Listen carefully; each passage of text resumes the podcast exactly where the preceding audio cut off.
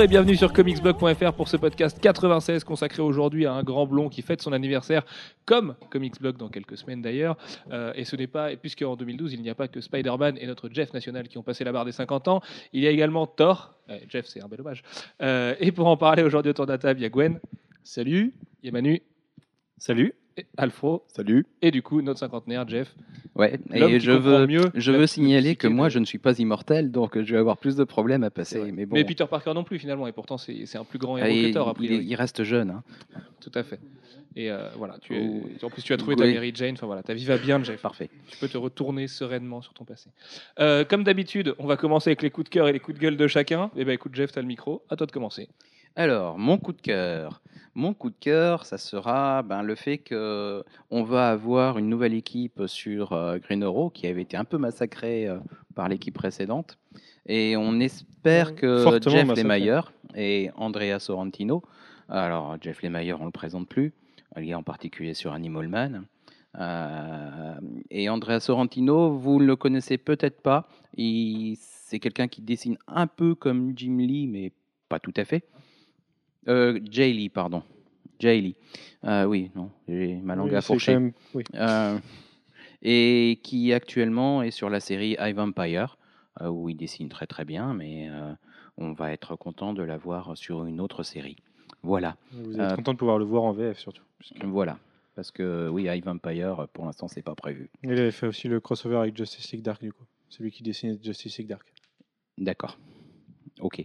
Mais euh, voilà, ça, ça va être une jolie équipe euh, pour un, un personnage qui méritait pas ça. Euh, qui méritait pas ce qui lui Bah là, est arrivé surtout avec que le le, New le 52. personnage est remis en avant par la série télé. Et bah, on voit qu'il est populaire. Il, passe même en, en trending topic euh, sur, euh, sur Twitter. Et, et oui, il mérite. euh, Enfin, on a tous été un peu fans de Green Arrow à un moment, je pense. Et il mérite, il mérite mieux que ce qui lui est arrivé euh, depuis le début des New 52. Et là, les meilleurs sur la série. Bon, c'est loin du style euh, qu'on lui connaît, mais je pense que je pense qu'il est excité par le truc et qu'il va faire quelque chose de bien. Bon, en plus, euh, il va faire partie de la Justice Alors, League of j'ai j'ai dit America. excité et ça y est, Gwen est parti là. Mm. Et puisqu'on parle de la Justice League of America, bah ça, ça va être mon, mon coup de gueule, parce que le numéro 1 va avoir 52 couvertures variantes, euh, une par État des États-Unis, plus, euh, Plus Washington plus DC et Washington Puerto. DC et Puerto Rico. Qui, sont Voilà. qui dépendent des États-Unis. Alors, c'est le point positif, c'est que ça ne sera pas des euh, couvertures euh, incentives, euh, nécessitant qu'on achète 240 exemplaires pour, en pour avoir droit d'en commander une. Euh, le point négatif, ben, 52 variantes.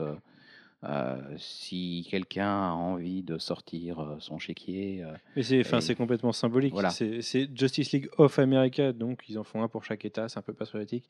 Et c'est- ils, en ont, ils ont essayé d'en d'en coller deux de plus pour faire les New 50, enfin, les 52. mhm. oui, mais je pense qu'il va y avoir des complétistes qui vont Ah oui, bien oui, maudire. Bien On a eu la même chose avec Mars Attack il n'y a pas longtemps. hein. Oui, mais enfin, Mars Attacks, c'est moins important que Justice League of America numéro 1. Ouais, Voilà. Justement. Justement. Enfin bon. Il fallait bien trouver un coup de gueule. Alex Voilà. Ben, mon coup de gueule, pardon, excusez-moi pour ça.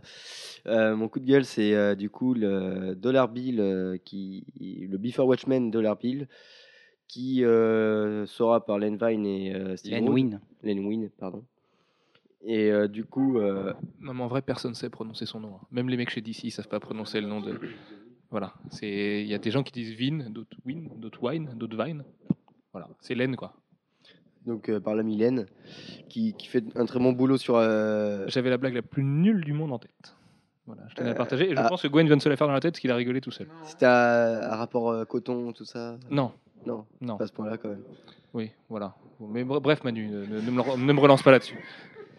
Du coup, euh, voilà, c'est pas le problème euh, de, de- de ces gens-là. hein. Steve Wood est un très très bon dessinateur et euh, Quand même, oui.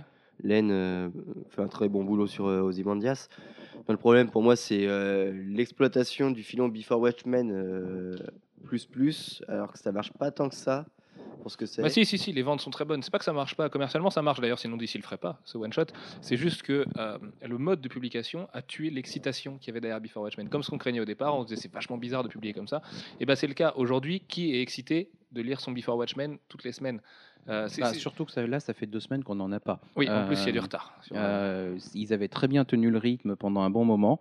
Euh, et puis bah, là, depuis deux semaines, euh, le Moloch qui était. Il faut dire que Moloch, euh, leur, euh, leur mode de commande avait été un peu bizarre. Ils avaient oui, c'est ça, c'était calqué sur Dr. Manhattan 1. calqué sur le Dr Manhattan 1, C'est- c'est- sachant que Dr Manhattan, Dr Manhattan comme ça. 1 avec Adam Hughes, premier Adam Hughes depuis une éternité, Ça, en intérieur. Euh, potentiellement, il, il prenait celui qui allait se vendre le plus. Et c'est Diamond ou DC qui décide de, qui fait- Euh, qui prend ce genre de décision? Là, je pense que c'est une décision commune. hein. Euh, ou alors, ou alors c'est qu'ils n'ont pas, euh, ils n'avaient pas prévu de le faire et ils se sont aperçus qu'ils avaient un blanc. Ils ont décidé de rajouter que ça marchait bien. Ils ont décidé de rajouter quelque Ah, chose. De toute façon, ça, ça paraît évident. hein, que Moloch et Dollar Bill du n'étaient pas coup, prévus au début. du coup, pour pouvoir tenir le rythme et puis euh, pas être obligé de ressolliciter quelque chose, ils ont, euh, ils Oui, ont mais non, calqué ça, la commande sur. c'est super malsain comme euh, parce qu'on sait que Dr Manhattan c'est celui qui s'est le a- mieux vendu. Ça, c'est- ça a mal marché. Oui, en je veux plus dire, ça, ça a créé un ça a un bordel. peu capoté au niveau des commandes. Tout à fait. Manu. Oui, enfin, je voulais juste expliquer aux gens qui comprennent peut-être pas ce que tu parles quand tu dis que les commandes ont été calquées sur Dr. Manhattan. C'est juste que les, les titres sont sollicités plusieurs mois à l'avance et Mois quand on co- commande un titre, on le commande pour, enfin, deux mois à l'avance. Du coup, là, euh, Moloch est sorti moins de deux mois après avoir été annoncé, ce qui fait qu'il n'était pas sollicité au moment où il devait être commandé en théorie. Exactement. Et ces commandes ont été calquées sur un autre titre qui aurait dû sortir à peu près au même moment. De façon, oui, à peu près scandaleuse, en mettant le titre qui se serait vendu le plus. C'est comme si on, comme si on pas, c'est comme commandait si, en euh, je- Justice pas, un aftermath en autant. Enfin, Comme si Non, on avait calqué les commandes sur Justice League 1 ou Batman 1. Ou... Le problème, c'est même pas de calquer les commandes euh, sur un titre, c'est le fait de l'avoir fait sans prévenir les gens que les commandes étaient calquées sur ce titre-là. Euh, quand tu reçois ton mail et que tu découvres qu'en fait, tu as commandé, ça se trouve, tu avais commandé 40 Dr. Manhattan, du coup, ils t'ont commandé 40 Moloch. Si au moins ils avaient prévenu et qu'ils avaient posé la question, voulez-vous commander le même nombre de Moloch que de Dr. Manhattan? D'accord, mais là, ça s'est fait de manière forcée. Et c'est dégueulasse. Enfin, en termes de commerce, c'est. Quoi. Le- de, de la part du fournisseur, de la part de DC, c'est pas bien. Enfin, c'est pas, pas avec Dr. Manhattan. Ils auraient pu le faire avec un titre beaucoup moins vendeur. Enfin, je pense que si on avait calqué sur le Silk Spectre, j'arrive jamais à le dire, euh, il y aurait eu beaucoup moins de Moloch vendus. Quoi. Ah oui, ça c'est certain. Et en même temps, Six Spectre, c'est vraiment la bonne surprise. Tout à fait. Comme quoi. Euh, Alex, tu avais un coup de cœur par Ouais. contre? Mon coup de cœur, c'est bah, la, la série qui a- qu'on n'avait pas trop vu venir, c'était euh, Uncanny. Donc euh, le, le fameux teaser. euh, Bendis, Bacalo, Uncanny avec la visière d'un certain mutant derrière. voilà. Donc euh, en gros, le, le relaunch d'Uncanny X-Men. Ça, Ah, on, c'est- on- on sait, enfin, on n'est pas sûr. hein. Ça se Ouais. trouve, il y aura une surprise. Ça se trouve, ce sera Uncanny Avengers West Coast. Mais euh, euh, là, le truc, c'est que on sait que Bendis avait deux titres mutants. Chris Bacalo a dit qu'il voulait plus bo- bosser qu'avec des mutants. Et il y a cette fameuse visière derrière, plus le, le préfixe Uncanny, qui est de toute façon relié aux mutants Oui, depuis toujours. Et puis de toute Donc, façon, on savait que le, le titre principal des mutants serait amené à être relaunché. Donc de toute façon, on attendait juste la news quoi. Bon là, l'équipe par contre, on, on l'a pas vu. Ah oui, c'est bien, on aura Bacalo pendant un mois et demi. Ça va être cool. Mais non, il va être plus motivé, il sera motivé. Non, mais voilà, c'est euh, Bendis Bacalo, c'est euh, à peu près euh, l'équipe All-Star euh, Alpha, quoi. C'est bah. Ah, euh, oui et non. Euh, pour nous qui adorons Bacalo peut-être, mais Bacalo a beaucoup de détracteurs aussi. C'est un risque que prend Marvel en lançant Bacalo sur un aussi gros titre parce que Bacalo, faut voir qu'il y a plein de gens qui supportent pas. C'est comme Humberto Ramos sur Spider-Man. Il y a plein de mecs qui détestent son style. Pour eux, c'est beaucoup trop cartoony. Euh, le découpage est un, un peu alambiqué de temps en temps. Donc, euh, Bacalo a pas ce statut de rockstar grâce à Marvel. C'est aussi parce qu'à côté de ça, c'est un putain d'illustrateur et qui fait plein de trucs en dehors des comics et que voilà, il s'est fait une renommée par lui-même et qu'en plus il a une histoire particulière, tout ça. Mais euh, je, je pense qu'ils auraient pu mettre un mec plus efficace s'ils voulaient relancer euh, Uncanny X-Men comme ça. Enfin, un Marc Silvestri, tu peux le débaucher par exemple et t'en vends plus. Ouais, mais, mais là, c'est quand Enfin, même fait aussi euh, l'aveu de vouloir faire un gros truc sur Uncanny X-Men, quoi. Essayer de retirer euh, un petit peu euh, l'équipe. euh, Ah bah, c'est sûr que c'est mieux que Kieron Gillen et Greg Land. Ça, Oui, voilà, c'est voilà. ça. C'est là, c'est un peu le marasme, le- l'espèce de, de marée dont ils n'arrivent jamais à s'en sortir. euh, où euh, il y a quelques lecteurs qui le lisent et disent mais non, c'est pas si nul, en voulant essayer de convaincre les autres. Et euh, voilà, là, il y, a- quand même une volonté derrière. C'est pas l'équipe que tu prends, mine de rien, quoi. Mais est-ce qu'il n'y a pas un problème dans ce qui va venir? Pour tout vous dire, on devait faire un podcast Marvel Now aujourd'hui, et le report de New X-Men, qui est donc pas sorti aujourd'hui qui sortira que la semaine prochaine, nous a fait parler de Thor. Mais euh, est-ce qu'il n'y a pas un problème sur le fait qu'on va avoir que des mutants mis en avant chez Marvel? C'est marrant parce qu'on a l'impression que Marvel décide de, mettre en avant là où est Bendis. Quoi.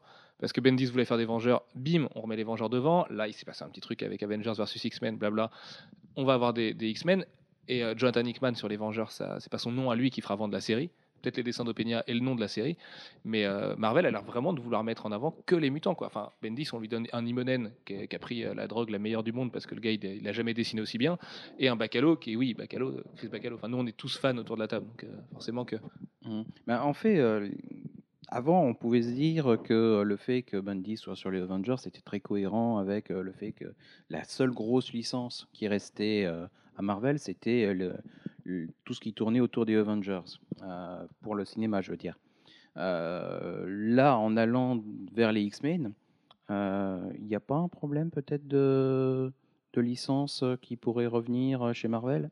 Parce que c'est vrai que s'ils remettent la sauce sur euh, les mutants, euh, ben forcément, ils la- ils l'allègent sur le côté Avengers. Alors, certainement que les Avengers n'ont plus besoin d'être euh, aussi développés qu'ils l'ont été. Mais, Moi, je pense euh, que oui, ils sont plus mis en avant, mais on a toujours les Vengeurs. On n'est pas dans la situation inverse où il y avait quand même quasiment que des Vengeurs et des mutants euh, qu'on voyait nulle part. Euh, là, ils essaient de rééquilibrer les choses en forçant un peu au départ sur les mutants, forcément. Après, je pense en effet, enfin, je me dis que peut-être la licence cinématographique fait qu'il va pas trop toucher au statu quo des Vengeurs, essayer de Oui, les ça. laisser un plus ça. peu, Parce qu'en fait, il y a un peu quatre séries Vengeresses, dont une qui est calquée sur les films, c'est Secret Avengers, New Avengers, Avengers qui sont des best-sellers, et Uncanny Avengers qui a lancé Marvel Now. Donc c'est vrai que les Vengeurs sont quand même là. Mais Marvel, on a l'impression que, comme tu dis, ils veulent pas toucher le truc parce que c'est plus important de faire des milliards avec Disney au cinéma. Alors que les X-Men, on peut s'amuser puisque justement. La Fox euh, est pas prête de revendre la licence a priori. On a un Wolverine qui arrive l'année prochaine, euh, X-Men Days of Future Past l'année d'après, et on peut imaginer que c'est le tel bébé de la Fox que bon, voilà, c'est les X-Men sont pas prêts de revenir du côté de Marvel Studios.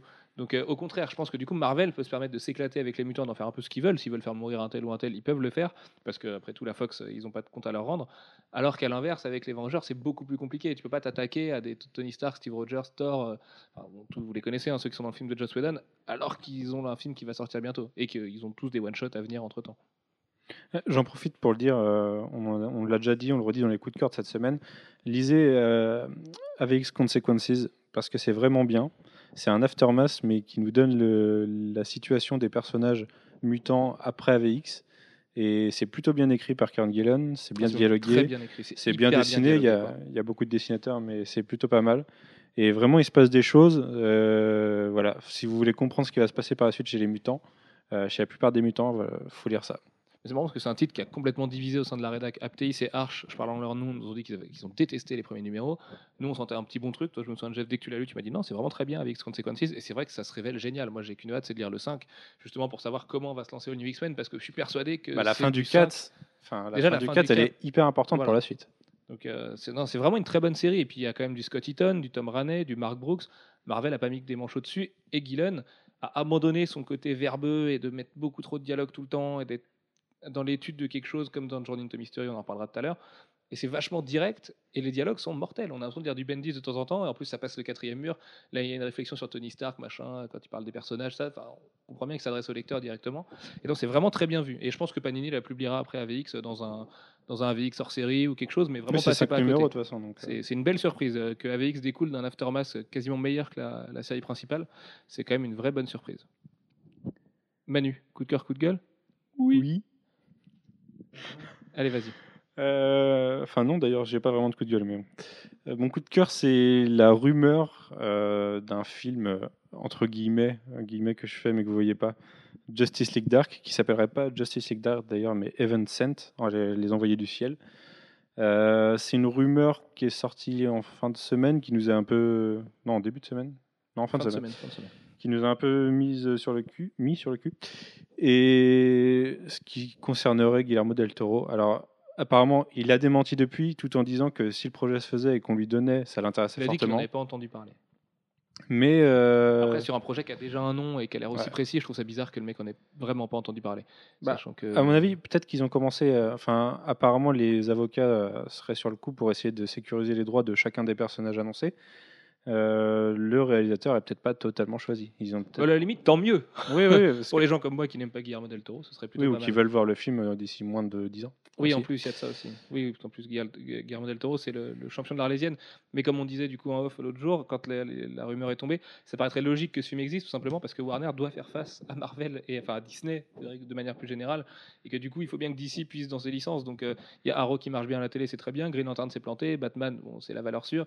Justice League, on navigue un peu à vue. Autant tenter un petit film comme ça à côté, euh, comme tu dis, avec l'aspect Justice League Dark, un truc beaucoup plus Bah, C'est un barré. petit film qui a, qui a quand même des beaux personnages magiques. Quoi. Oui, oui. On aurait Constantine, Constantine. Zatanna, Swamp Thing, Deadman, euh, Zatara, Etrigan. Non, Je sais Si, Etrigan. ouais. euh, on, on en a pas mal. Quoi. Oui, oui, c'est un vrai beau cast. C'est un cast qui qui parlera pas du tout au grand public, mais euh, c'est un vrai beau cast. Ouais.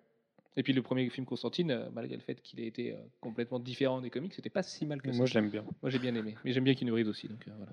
Bon, petit, petit coup de gueule, alors c'est c'est légèrement lié aux comics, c'est par rapport à la news sur Star Wars de la semaine dernière. Le fait que depuis, il y a des rumeurs tous les jours sur tout et n'importe quoi, alors que je pense qu'au final, personne ne sait pas grand-chose au final. Euh, faut arrêter. Voilà. Il y a un nouveau réalisateur tous les jours. Non, mais c'est différent. Je suis pas tellement d'accord avec toi parce que les rumeurs qu'il y a, c'est quand même des gens qui bossent chez Lucas. Euh, on sait qu'il y a une shortlist de 10 réalisateurs qui sont en pôle.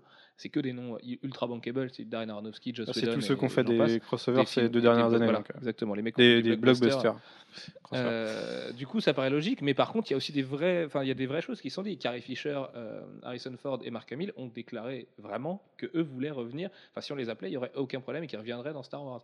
Donc après, ce que- le problème, c'est toutes les fanfictions et les mecs qui, qui extrapolent ça et qui se disent ah ouais, mais du coup, on verrait, euh, on les verrait avec d'autres acteurs et puis en fait, eux, ce serait une projection astrale dans un futur machin. Non, les gars, du calme. On va attendre deux ans, on en saura déjà un peu plus. Mais c'est toujours fondé sur des vrais trucs. Comme quoi, c'est quand même assez avancé et qu'il y a un une excitation qui est tarée autour de Star Wars épisode 7 et qu'on est qu'en 2012, mais que voilà, les acteurs euh, font déjà du, pied à, Lucas, enfin non, plus à Lucas du coup, à Disney pour, euh, pour re-signer. Mais après, oui, forcément que. Puis c'est Star Wars. Star Wars, la moindre brindille se transforme tout de suite en, tu vois, en énorme feu de paille et tout. Enfin, c'est non, c'est pas ça l'expression. Mais euh, c'est les, les mecs vont créer une histoire à partir de la moindre rumeur. Et du coup, c'est ça qui devient la rumeur un peu relou. Mais au départ, il y a toujours un fond de vérité. Moi, je suis content quand je vois des listes de réalisateurs comme ça. Je me dis que finalement, la licence est entre de bonnes mains. Un Kevin Smith sur Star Wars euh, 7 ce serait bien aussi. Ce serait Joss. Whedon. Et, ou Joss Whedon. Mais il a peut-être d'autres choses à faire, euh, Joss Whedon. D'ailleurs, il a un- du cosmique aussi à, à gérer entre temps. Gwen, coup de cœur? Parce que je sais que tu n'as pas de coup de gueule. Ouais, non, pas de coup de gueule pour moi. Coup de cœur, ça va être euh, Scott Snyder euh, sur Batman, avec ses annonces. Donc, euh, voir ce qu'il nous prévoit pour la suite euh, de la Donc chauve-souris. l'annonce, c'est qu'il reste jusqu'en février 2014. Voilà. Au moins. Donc, euh, ça, ça peut être que bon pour Batman. On Et, voilà. Oui, pour- D'ici, Enfin, c'est- vu comme une bonne nouvelle. de toute Oui, façon. mais voilà, mais quand on voit ce qu'il a fait de- du personnage depuis le début, euh, enfin. C'est numéro 29, février 2014, c'est ça? Ouais, un truc comme ça, ouais. En fait, Death of the Family s'arrête au 17. Après, il y a trois numéros Aftermath, enfin, euh, globalement sur les conséquences du truc. Et après, il y a un arc de 9 numéros, Un donc arc du de neuf 21 au numéros, c'est ça. 29. Donc ça fait du 20 euh, jusqu'au 29. Ça fera un bel omnibus. Batman by Scott- Snyder. ouais. Et c'est grâce à lui que je, me suis réconcilié avec Batman, justement. Donc, euh, je trouve ça que. Bah, qui ne se réconcilierait pas avec Batman après avoir lu La Cour des hiboux? Bah voilà, Et encore, tu n'as pas lu Batman 13 encore? Pas encore, non. Non, mais ton, ton esprit va exploser à la lecture de ce chef-d'œuvre. Mais il explose déjà. Très bien. Euh, je vois ça. Euh, du coup, mon coup de gueule à moi, c'est un tout petit coup de gueule. C'est la jaquette de Dark Knight Returns 2, donc l'adaptation animée en Blu-ray, parce que je la trouve moins jolie que la première. Voilà, c'est tout. Elle, elle est pas moche. hein. C'est Stanello aussi, celle-là? Je, je sais plus qui est l'artiste, mais euh, en fait la première avait euh, une dimension super cool. Voilà, on, on aurait dit en fait la vue de dos du générique de la série animée de 94 avec l'éclair qui passe derrière et tout. Enfin, c'était magnifique. Et là en fait ça fait un, un peu cheap, sachant que en plus l'adaptation animée m'a pas convaincu à 10 000 c'est très bien, mais la deuxième moitié, je l'attends pas plus que ça. Euh, bah, j'ai pas envie en fait de voir Dark Knight Returns partout. Surtout que mon passage préféré, Dark Knight Returns, c'est vraiment la première moitié. Donc euh, voilà, du coup, euh, c'est un tout petit coup de gueule, mais c'est parce que je trouvais que cette semaine était pleine de bonnes nouvelles. Donc euh, voilà, je ne suis qu'amour. Et mon coup de cœur, c'est Robert Kirkman dans. j'ai écrit dans Robert Chicken, dans Robot Chicken, qui est une série absolument fabuleuse de Seth Green, qui a fait un épisode sur le DC Special de cette année, peut-être leur meilleur épisode de- après le Star Wars. Euh, enfin le premier Star Wars. Et euh, voilà, Robot Chicken, c'est une série américaine avec des, petits trucs euh, en pâte à modeler, enfin des action figures qui parlent. C'est hyper vulgaire, c'est hyper marrant, ça en met plein la tête à tout le monde dans la culture geek. Et savoir qu'il y a Robert Kirkman dedans qui se fait bouffer, moi je suis content. Euh, J'espère qu'ils vont se moquer de la surexploitation de Walking Dead et du fait que bientôt il y aura des strings Walking Dead et des briquets Walking Dead et sûrement des drapeaux Walking Dead distribués aux enfants dans la rue. Parce que bah, y en a marre de voir du Walking Dead partout. euh, clairement, enfin j'adore Walking Dead, j'aime bien les comics, j'adore le jeu vidéo, tout ça, mais on voit du Walking Dead à toutes les sauces. Euh, moi, limite, je suis content d'un truc, c'est que quand je vois Walking Dead Magazine 1, je me dis que c'est comme quand j'étais petit et qu'il y avait les Tortues Ninja Magazine. Pour, ça se trouve, pour des gamins d'aujourd'hui, c'est bien aussi, même si j'espère que des gamins ne regardent pas Walking Dead. Mais, euh, Non, non, je l'ai feuilleté, c'est bien de la merde. mais c'est nul, ouais, c'est nul. Enfin, vraiment, vraiment c'est nul. C'est de la surexploitation à 10 000% C'est fait avec un minimum de sous et ça coûte 10 dollars le magazine. Euh, 10 dollars le magazine, quoi. Les mecs euh, foutent, ça coûte 3,90 euros. hein. Euh, voilà, donc du coup, euh, j'espère que Robert Kirkman va s'en prendre plein la tête euh, dans cet épisode, même si bon, il va se doubler lui-même et tout, donc on imagine que c'est un peu euh, friendly et qu'ils sont copains. Mais euh, Aquaman s'en prenait plein la tête alors que Jeff Jones avait participé à, l'épisode DC Special, donc pourquoi pas On va passer au thème d'aujourd'hui et je vais passer le micro à notre historien de luxe, à notre Jean-François, Jeff de son prénom, qui a donc à peu près le même âge que Donald Blake et qui va nous raconter la genèse de ce fabuleux personnage. D'accord. Eh bien, il y a très longtemps. non, non, mais voilà. Euh, bon, je crois qu'on connaît tous l'histoire. hein. Thor euh, a fait preuve d'une certaine, euh, comment dire, arrogance, suffisance, etc. Et il s'est retrouvé euh, exilé sur Terre par papa. Bon, alors ça, c'est pas tout, à... c'est c'est pas tout à fait comme dans cet ordre-là. hein, pas ton père à toi. hein. D'accord. Oui, parce que par le mien, ça marcherait pas. Bref. Pour être marrant. hein. Euh, Ah, On a perdu Gwen, ça y est. et Ah bah non, euh, en bon, enfin, ceci dit, hein, euh, il apparaît pour la première fois dans Journey into Mystery, 83. 83 et non pas 82. Oh, ouais, ça va. Et euh, c'est un des premiers personnages du, du relaunch entre guillemets de Marvel, le vrai relaunch de l'époque, celui où on refait des super-héros. Euh, Bah, le launch, quoi. De le Marvel launch, Comics. voilà. Le, le vrai launch. Mais non, mais ça existait depuis longtemps, mais euh, bon, euh, Oui, mais ça 15 ans marchait pas. les FF et bon, le, le Mm, grand voilà. Marvel des- du Silver Age, celui qu'on connaît aujourd'hui. quoi. Et euh, d'ailleurs, dans ce premier épisode, c'est juste Donald Blake euh, qui va en- se promener en, en Suède. Et puis qui rencontre des hommes euh, de lave, euh, non, c'est pas des hommes de lave, enfin bon, je sais plus mecs. exactement, Euh, mais des chelou extraterrestres. Quoi. euh, qui, qui veulent envahir la Terre, et puis il tombe sur une canne, et puis quand il tape la canne, il, voit, il crie dessus qu'il euh, il faut taper la canne au sol, et il tape la canne au sol par accident, hein. et il découvre qu'il devient Thor. La drogue. Ouais, super. Et en tant que Thor, dieu du tonnerre, il, euh, il expédie euh, les aliens euh, qui croient que tous les humains sont comme lui, et qui disent « Ouh là là, il faut qu'on file Voilà, c'est le, premier épisode, à peu de choses près. Alors le 62. côté, le côté mythologique, l'arrière-plan mythologique, ben, on il, il rev- en dehors du fait que Thor, est- c'est un personnage euh, de la mythologie nordique qui avait déjà été utilisé euh, dans, même dans un des tout premiers Captain America, euh, Captain America Comics de 1940, S'il vous 39-40. Effet Euh, tout l'arrière-plan. euh, Mais c'était pas le même, faut préciser. C'était pas le même, oui, parce que l'autre, c'était hein, un pas- imposteur. Mais il avait les, enfin, il semblait avoir les mêmes pouvoirs. enfin, bref, il, il était grand. Oui, grand avec un marteau et de beau la foudre. moins, mais, Mais ça, c'est pas Stanley qui l'a inventé. Donc, euh, euh, voilà. Tout l'arrière-plan, bah, il, a, il a été rajouté après. Euh, donc euh, le côté, euh, mon fils, je te, je te bannis sur terre pour que tu apprennes l'humilité, c'est venu après. Très bien. Et ce qui est marrant d'ailleurs, c'est qu'on peut noter, vous n'êtes pas sans savoir que Stanley en fait s'appelle Stanley Martin Lieber en vrai, et qu'il y a un certain Larry Lieber qui a contribué à la création du personnage au scénario, et qu'en fait Larry Lieber c'était juste le frère de Stanley, et donc ils l'ont écrit à deux, et c'est Jack Kirby qui l'a tout designé, et Jack Kirby a fait un travail fantastique sur, euh, sur les neuf royaumes, sur euh, le, Bifrost par exemple est juste magnifique, pas que Jack Kirby. Bah, la- L'itération ciné de Thor, le, le film, s'inspire vachement des designs de Kirby de l'époque, avec euh, un pont arc-en-ciel qui est vraiment un arc-en-ciel, avec tout, tout ce côté doré et les espèces de buildings bizarres d'Asgard.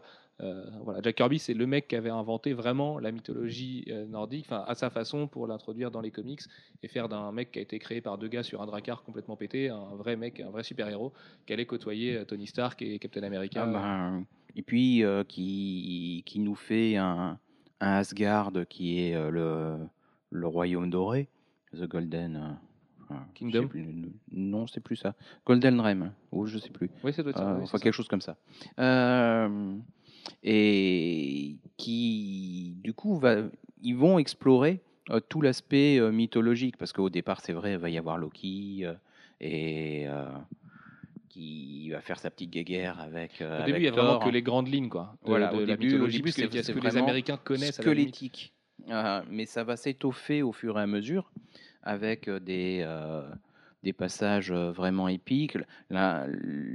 L'exploration aussi de la possibilité de Ragnarok, euh, de, euh, des différentes manières dont il peut arriver, des euh, différents royaumes, puisqu'il y, a- il y a, neuf royaumes euh, dans le- Allez, l'univers. euh, cite-les un selon- par un. Non, je déconne. Ah non, je peux pas. Je sais qu'il y a Jotunheim Mm. Oui. et le- les autres, je sais plus.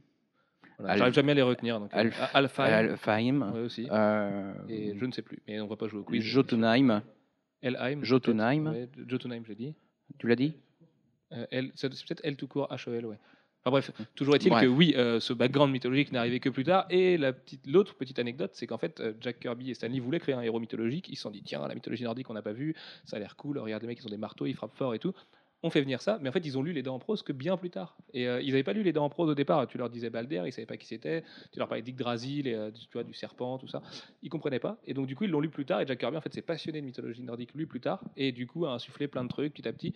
Et en fait, il a convaincu Stanley de s'intéresser à ça. Et ça a donné. euh, bah, Aujourd'hui, quand tu lis, il y a certains passages de, de Thor en comics qui sont quasiment littéralement adaptés de l'état en prose. Enfin, des- d'une des 50 de 000 traductions de, certains de l'état en prose. des, de certains des mythes, hein, tout à fait. Euh, et puis vraiment, il y a une grosse, grosse exploration euh, de ce côté-là, ce qui donnait d'ailleurs la dimension particulière euh, à Thor, qui, euh, qui au début était un peu cantonné à, à affronter des ennemis plus banals. euh, et qui progressivement va se mettre à affronter plutôt des, Bah, des menaces des, euh, gigantesques, genre Surtur, euh, Voilà. euh, qui va annoncer la fin du monde, euh, enfin Ragnarok. Euh, il va y avoir plusieurs euh, Ragnarok avortés sous l'égide de Kirby et Lee, et puis après, plus tard, sous celle de Thomas et Buscema. Mais Et vraiment, va y, Plus va y avoir, le vrai Ragnarok. et plus tard encore, le vrai Ragnarok. Enfin, le vrai, prochain. jusqu'au suivant, oui. Tout à fait. Pour finir avec la création de Thor, il y a une troisième anecdote. Décidément, messieurs, ce soir, qu'est-ce qu'on apprend des choses? C'est que euh, Thor, en tant que dieu et personnage de mythologie, comme dans toutes les mythologies, faisait partie du domaine public et que Marvel, à l'époque, a eu la bonne idée de s'armer de plein d'avocats et de déposer le nom de Thor. Et donc Thor, Marvel Comics, euh, est déposé, le personnage est déposé, même si c'est vraiment complètement ouvertement adapté d'un truc qui est du domaine public. Oui, bah en fait, ce qu'ils ont, le droit qu'ils ont, c'est d'utiliser le titre hein, comme titre de magazine. Ils peuvent pas empêcher autre, un autre éditeur d'utiliser le personnage Thor. D'ailleurs, il existe chez DC, il existe dans de nombreux, chez de nombreux autres éditeurs dans des incarnations différentes. Mais le titre Thor ou le titre The Mighty Thor ou le titre Thor God of Thunder, du moment qu'il y a Thor dedans, bah, ça peut pas être ailleurs que chez Faisons Marvel. un petit point prononciation, Jeff, puisque je te vois dire des fois Thor, des fois Thor. Euh, Bah, en fait, on devrait dire, dire? Bah, si on est aux États-Unis, on dit Thor. Thor. Bah, on, le TH, euh, voilà. Euh, Si bon, évidemment, François, nous, dames, nous. Français, quand on parle de, du, du nordique, on pense, on dit Thor. Mais Comme voilà. Michel. Excellent. Par exemple, sauf qu'il n'y a pas de H. Oui, il fallait que quelqu'un la fasse, Alpha. Mm. Je suis tout à fait d'accord avec toi. Je me suis sacrifié. Voilà. Mhm. Je suis une bonne âme. J'irai, Voilà. euh, J'irai, merde. Et euh, d'ailleurs, si, si vous écoutez euh, le film Thor euh, en VO, bah, et dedans, il s'appelle Thor, il s'appelle pas, il s'appelle pas Thor. Mais c'est encore mieux parce qu'il y a un petit accent british quand c'est Tom Hiddleston Mm. qui le dit. Mm. Thor. Avec un truc. Ouais. Enfin, tu vois, c'est vachement bien. Et j'imagine qu'en, en- qu'en, qu'en scandinave, je ne sais pas exactement comment ça se prononcerait. Mais probablement hein. plus proche de plus proche de la prononciation anglo-saxonne que de la prononciation. Ah, tu crois? Ah, Je sais pas. Je sais pas, ils, ils- appuient bien l'été quand même hein, dans le Nord. Donc, euh, Je sais pas. je sais pas, faudra demander. hein. Faudrait. à notre si- copain. S'il y a un auditeur euh, qui est euh, spécialiste de euh, des langues euh, scandinaves, qui n'hésite pas à nous à nous faire des corriger. remarques. Voilà, avec des trucs de, comment on dit, de prononciation, là, de, de phonétique. Comme ça, bon, on ne pourra pas le lire, donc ce sera génial, on n'aura jamais notre réponse. Et enregistre un podcast et dis-nous, toi, lecteur, qui sait comment on dit tort euh, en Scandinavie. Euh, justement, pour finir avec le run de Stanley, euh, Larry et Jack Kirby, euh, qu'est-ce que- qu'est-ce qu'a fait ce run? En, en quoi c'était différent de ceux qui vont venir derrière, de Simonson, de Roy Thomas, de euh, Dan Jurgens, de Quapel, de Straczynski et tout ça? Bah, c'est toute la, toute la création de l'environnement du, mythe. Euh, c'est, toutes les bases sont, sont créées à cette période-là. Euh, après, on va avoir de l'exploration euh, de la même chose, voire un petit, une petite extension autour. Bon, avec, euh, avec des différences, puisque Straz euh, va, lui, euh, repartir euh, de zéro et puis mettre Thor au centre de l'histoire. Mais vraiment, tout ce qui fonde ce qu'il y a autour du personnage, bah, c'est Kirby et Lee qui vont le créer. Même Et- les, les persos humains. Parce que y a Même les le truc, persos euh, humains. mythologique, mais euh, Jane Foster, par exemple, Bah, elle disparaît un peu après. euh, mais euh, oui, oui, bien sûr, il y, a- il y a un environnement humain qui est, beau- qui est beaucoup plus particulier à la période euh, initiale, euh, qui va complètement disparaître euh, dans euh, la période récente, puisque euh, l'un des principes de base euh, de, euh, euh, de Lee, en tant de Stan Lee en tant que, que scénariste, c'était que tous les héros devaient avoir une faiblesse. Et la faiblesse de Thor, c'est que s'il lâchait son marteau pendant plus d'une minute, euh, ben, il redevenait euh, Don Blake. Euh, ce qui pouvait être très fâcheux s'il avait euh, des affreux, genre Surtur ou autres, euh, en face de lui. Euh, ça, le côté euh, si je lâche mon marteau trop longtemps, euh, je redeviens, je redeviens juste un frêle humain, euh, boiteux. qui plus est, euh, mais brillant chirurgien, ce qui n'est pas très pratique quand on, bah, sur un champ on- de bataille. euh, sur un champ de bataille, ça sert pas beaucoup. enfin, si, pour soigner, mais pas pour, euh, pas pour se sauver soi-même. Euh, oui, tout ce côté-là, il disparaît euh, dans la période plus récente, en particulier avec, euh, avec Straczynski. Voilà. Ah, donc là, il faut que je relance parce qu'Alex me fait un regard Bah, je- euh, totalement paniqué de Mais qu'est-ce qu'on dit euh, maintenant? Bah oui, je sais pas qui euh, suit. Oh, bah, Le seul programme, je me suis cassé la tête, ça va être euh, juste dans l'ordre chronologique. Donc finalement, ce qui vient après Stanley et Jack Kirby, qui sait, dis-le moi. Roy Afro. Thomas et John Buscema. Et bah, tu vois que tu y arrivais. Ah bah, tu vois. Alors, eh ben Jeff, tu vas pouvoir reprendre le micro parce que c'est une période que tu connais. Autant je peux parler de, de, de Wild Simonson tout seul, puis avec Sal Buscema, autant je t'avoue que du coup, euh, Roy Thomas et Simonson, à partir d'octobre 79 et de Thor 283, je ne les ai jamais lus. 283 Oui, Si tout à fait. Bah, c'est ce que je trouve, moi, sur les internets modernes, écoute. C'est Euh, une source inépuisable de, de savoir. Moi, j'aurais pensé était, qu'ils étaient arrivés plus tôt. Euh, Eh bien, euh, écoute, je n'en sais rien. Je l'ai trouvé euh, octobre 200. ouais, Mais bon, mais ceci dit, un- voilà, n'est-ce pas? voilà. En, en, en quillon. En quillon, exactement. Mais il y a eu, il y a eu d'excellentes périodes entre les deux. Oui, mais bon. Parlons-en. Alors, en fait, si vous voulez, j'ai Jeff qui est, qui est paniqué sur son laptop devant moi en train d'essayer absolument de trouver euh, le à quelle numéro de période ça euh, commence euh, Il y a eu toute une période avec Jerry Conway, apparemment. bah, parlons-en. Euh, non, non, parce que c'est pas une super période. Ah, ok. Mhm. en, de- en dehors du fait, en dehors du fait que, en dehors du fait que c'est que les dessins de John Buscema sont très bien, c'est une période pendant laquelle on s'enlise un petit peu et ça redevient bien ben, avec Len Wein. Euh, et oui, enfin ou Len Wayne, voilà, voilà, euh, qui est assisté par John Buscema au dessin. Busquema Et- Busquema. Ah oui, c'est Busquema, ça a été nouveau. C'est rigolo. Ça à Busqueta. Mais euh, ouais, non, ça c'est je, je sais plus comment période combler en fait depuis tout à l'heure. Là, Je- j'ai plus aucune inspiration. Mm, que- Oui, oui. Et euh, il va y avoir euh, toute cette période avec euh, Ce grand moment. ce grand moment, avec euh, donc euh, le Thor 282. Non, c'est pas ça. Mais euh, ouais, si- sinon on peut faire oui, un retour en arrière pour que Jeff cherche avant. Mais Eh, écoute Jeff, tu sais ce qu'on va Mais faire? moi j'étais surpris parce qu'en fait je pensais que c'était euh, c'était que, Buscema- que Thomas avait euh, avait commencé bien plus tôt. Euh, mais c'est c'est vrai qu'effectivement il commence avec euh, Non, me dis pas Euh, qu'il commence avec le Son Denis. 283. Au moins, aie raison et dis-moi que depuis tout à l'heure on avait raison et que c'était vraiment. Octobre bien le 79. 283 Eh bien, c'est ça. euh, Voilà.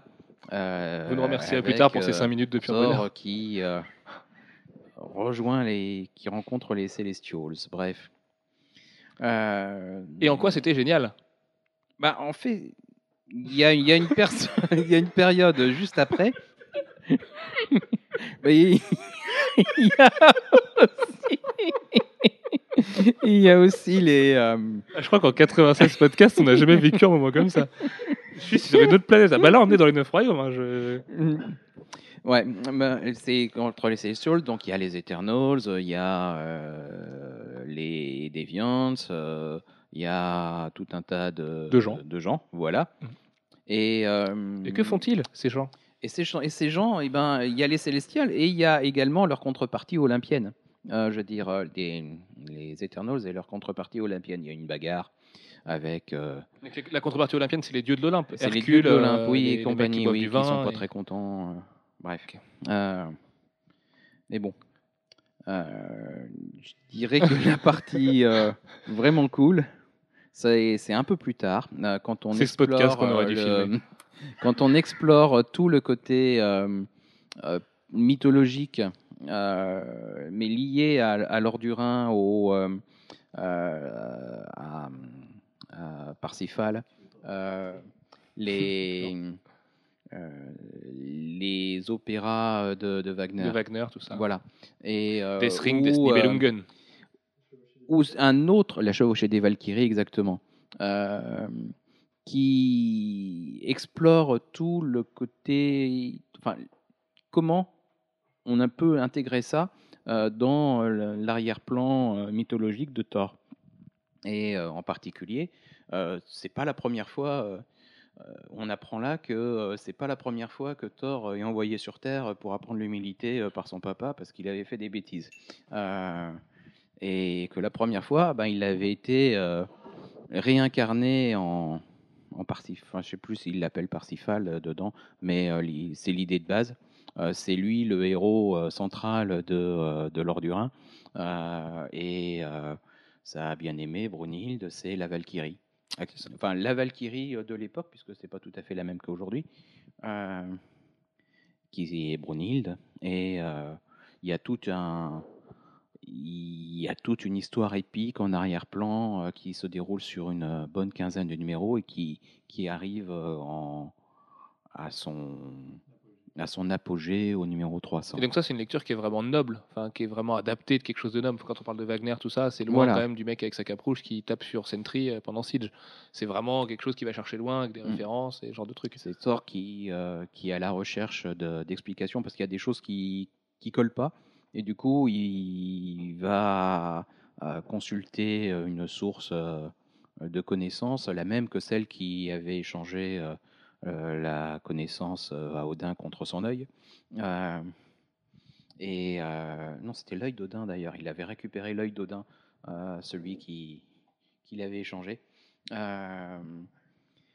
Pour Ne faites pas ça avec votre père. hein. Bien. pour acquérir, pour, pour apprendre des choses sur, euh, sur le passé, parce qu'il y avait des choses qui collaient pas, et euh, je me suis dit, mais là, euh, il y a quelque chose qui m'échappe. Donc, euh, il va consulter, et c'est comme ça qu'il apprend qu'il qu'il a, qu'il qu'il a eu une vie passée dont il ne se souvenait dont il ne se souvient pas. Et si je peux me permettre un, Madu, si je peux me permettre un, conseil par rapport à une bonne lecture qui est adaptée de Wagner et tout ça, c'est euh, Siegfried de Alex Alice qui est sorti chez Dargo, si je pas de bêtises en français. C'est en trois tomes, c'est trois volumes de franco-belge, ça y est, c'est fini, donc euh, vous pouvez en profiter maintenant. C'est juste le meilleur truc de franco-belge que j'ai jamais lu. C'est avec euh, un découpage qui est passage du tout, il y a de la splash page, le mec dessine comme un demi-dieu, c'est génial vraiment, c'est l'histoire de Siegfried. Du coup, et c'est vraiment un super complément à Thor, surtout quand on aime les parties mythologiques de Thor là-dedans, et on verra d'ailleurs que des gens comme Kieran Gillen on aime beaucoup aussi cet aspect euh, mythologique, noble et ancien des légendes de Thor. Euh, Il y ensuite, avait à eu part- deux autres adaptations en VO, euh, une par euh, Craig Russell, qui est plus littérale, et une par Gil Kane, qui avait été une mini-série en quatre parties et qui c'était vraiment énorme. Tout à fait. Et d'ailleurs, euh, Straczynski aussi a fait de l'adaptation littérale, euh, enfin quasi littérale, de- des vraies légendes de Thor. Euh, novembre 83, Walt Simonson se débarrasse de son copain Roy Thomas et euh, de ses Eternals et Celestials, c'est Bah, tout ce que tu veux en Halls. Après le 300, il y a eu euh, une grande période de, de vide, de vague, euh, où, euh, où ben, il n'y avait, plus vraiment de direc- il y avait plus vraiment de direction euh, sur la série Thor. Euh, et euh, ça peu comme Matt partait- Fraction après Straczynski. ça partait vraiment à la dérive. Et euh, au bout de trois ans, ils se sont dit oula, il faut qu'on mette quelqu'un euh, sur le bateau parce que là, il y a quelqu'un qui, a une vision un peu plus euh, dynamique de la chose. Et euh, ben, je suppose qu'ils trouvaient que le titre allait tellement à volo que ils ont décidé de confier la chose à quelqu'un qui n'avait pas encore fait de scénario, a priori, Walt Simonson, et qui a fait le Thor 337, enfin, auquel on a donné carte blanche, et qui, avec le Thor 337, en introduisant euh, un alien qui devient, euh, enfin, qui pique le marteau et qui devient euh, Thor, euh, Le fameux Beta Rebill. le fameux Beta Rebill, euh, bah, créer euh, quelque chose de totalement différent de ce qu'il y avait eu avant, aussi bien graphiquement euh, que scénaristiquement. Euh, on va voir euh, Thor se transformer en dieu du tonnerre grenouille, euh, ce qui est quand même c'est exceptionnel. Euh, on va explorer de nouveau euh, la- l'aspect mythologique. On va aller davantage peut-être du côté euh, sombre de d'Asgard, avec en particulier une saga d'Elfe Simonson, Noir euh, il y a plein qui bizarrement rappelle qu'elle a un certain titre euh, à venir d'un prochain film. Mais euh, chez Simonson aussi, c'est comme le mec qui a transformé Thor en grenouille ou en, ou en Jay Colson euh, en, en ouvrier du bâtiment à New York. Il n'y a pas eu non plus que de la que l'adaptation littérale ah des non, il n'y grandes a pas eu légendes. que de l'adaptation littérale, mais il y a eu de nouveau un souffle épique euh, que la série avait complètement perdu entre temps. Ah bah, la baston Euh, avec Surtur, c'est un des plus grands moments de comics de Thor qui soit. C'est juste génial quand tu as tous les Asgardiens qui vont se mettre sur la gueule sur lui.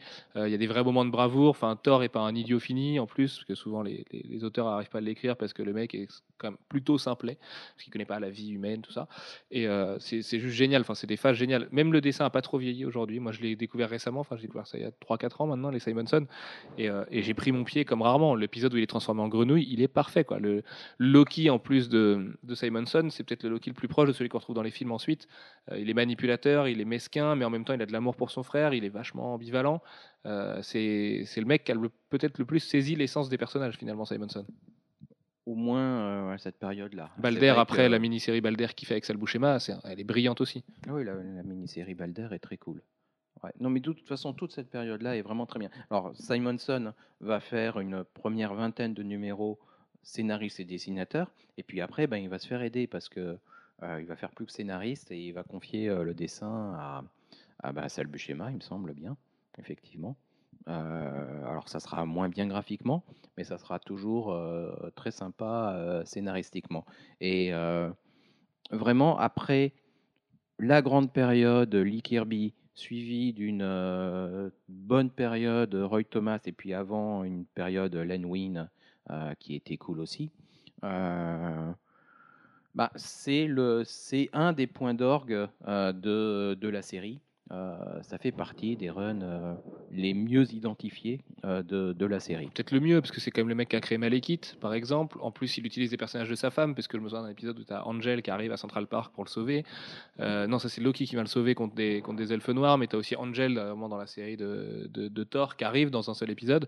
Euh, Il y a un milliard de trucs. Malekith, qui justement sera le vilain euh, principal de Dark World. Enfin, Thor de Dark World, c'est inspiré de Simonson, en fait. Pas très clair. Enfin, pour ce qu'on en qu'on sait, en sait, euh, ça en paraît sait, évident. En tout cas, ça paraît évident. Euh, après, euh, on verra sur place, mais c'est certainement un des runs les plus les mieux identifiés. Un- aussi un run qui correspond à ce que connaissent bien, vraiment bien, euh, ben, les gens qui, qui sont à l'écriture aujourd'hui. Je veux dire, Joss Whedon, il devait avoir, à- ça devait être pendant sa période. Il était ado, ouais. où il Oui, était oui. ado. Euh, voilà, c'est et euh, Thor 337, c'est euh, c'est un numéro qui- Charnière. charnière, voilà. Et puis à l'époque, en plus, c'est un numéro qui avait pris la cote fabuleuse de 10 dollars. Oui, absolument. C'était c'était énorme à l'époque. Parce qu'il était rare tout de suite, en fait, c'est un numéro sur lequel rare, les gens sont C'était jetés. une surprise. Euh, ça a été une surprise totale. Euh, c'est au point que euh, en Angleterre, euh, le propriétaire de euh, Forbidden Planet avait envoyé ses clients dans les kiosques, parce qu'à l'époque, les comics Comics étaient aussi distribués en kiosque, racheter tous les Thor 337, les lui revendre, et lui, il les revendait aux États-Unis. D'accord, ok. Ah oui, c'est une drôle d'histoire. euh, le, le titre avait vraiment pris une, une cote énorme en très peu de temps. Et euh, il y a tout un tas de gens qui ont fait beaucoup de sous avec. Euh, moi, j'étais content, je l'avais. Oui, bah oui, c'est un bon numéro à avoir, même aujourd'hui, du coup, il est super rare. Mais euh, non, pas tant que ça. En fait, oui, il est rare, mais euh, la cote est bien retombée. Bah, c'est Ah. d'ailleurs Journey in- into Mystery 83, c'est la cote c'est juste devenu n'importe quoi. Il faut lâcher 50 000, euh, 50 000 dollars directement si on va voir la première apparition de Thor. Euh, années 90, c'est forcément moins la fête, comme tous les héros Marvel, comme Marvel, comme DC, comme tous les comics en général. Euh, on peut noter quand même la période d'Anne Jurgen, John Romita Jr., avec le Ragnarok, avec la fameuse, le vrai Ragnarok, là où, où, bah, il va pas, ils vont, ils vont y rester, et, et c'est ensuite que Straczynski, beaucoup plus tard, qu'il fera revenir. Et c'est quand même une époque qui était plutôt pas mal. Panini Comics, ça s'est republié il y a pas longtemps en Best of Comics, c'est ça, Alfro? Je te regarde, toi qui sais. Euh, oui, je crois que c'est ça. oui, oui, c'est ça. Ils les ont repliés. Ils ont publié aussi du Michael Avonoming qui avait suivi ça, je crois, de tête. C'était en Best Comics, ouais. Un Best Comics, ouais, ça. Oui, Best of Comics, n'existe pas. C'est je Best of pas. Marvel, mais Ouais. c'est ça, c'est pas la même chose. Euh, et donc cette période-là, qui était plutôt une période correcte finalement, euh, bon, rien de transcendant, mais euh, il y avait deux trois trucs à se mettre sous la dent quand même quand on Bah, est fan les- du personnage. Michael Avanoming était plutôt pas mal. Pour le coup, c'était vraiment de la retranscription de Leda, mais euh, c'était vraiment bien fait. Puis bon, bah voilà, c'était dessiné par un Scott Collins en forme. Donc. Oui, d'ailleurs, c'est assez marrant de noter que même John Romita Jr. était en forme aussi à l'époque. Il dessinait un Thor qui était pas trop dégueulasse, qui était plus beau que le Thor qu'il dessine aujourd'hui dans Les Vengeurs. Donc c'est quand même pas rien. Euh, septembre 2007, la méga renaissance, euh, le truc de notre génération, à nous. Euh, Joe Michael Straczynski, Olivier Coipel, ce qui va faire d'Olivier Coipel la méga rockstar qu'il est aujourd'hui après House of M. Thor numéro 1. Après un Civil War où Thor était absent, puisque c'est donc euh, son clone du nom de Ragnarok créé par Tony Stark qui a pris sa place et qui a tué Giant Man. Oui, puisque à la fin de Ragnarok, euh, Thor euh, décide euh, de supprimer euh, tous les tout Asgard. Enfin voilà, Ragn- Ragnarok, ça y est, c'est fait.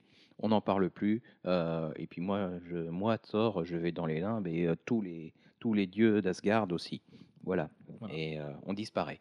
Et c'est donc en 2007, au sortir de Civil War, quelques mois après, que Marvel relance le titre, euh, sans espoir euh, énorme, parce que Thor, c'est pas non plus le personnage qui avait peut-être le plus le vent en poupe en 2007. Enfin, les gens n'avaient pas forcément ultra envie de revoir du Thor. Même son utilisation dans Civil War, finalement, est assez anecdotique. Bon, certes, c'est un clone, mais c'était vraiment histoire de dire c'est All-Star et on met un personnage qui ressemble à Thor là-dedans, ça nous fait une excuse pour s'engueuler.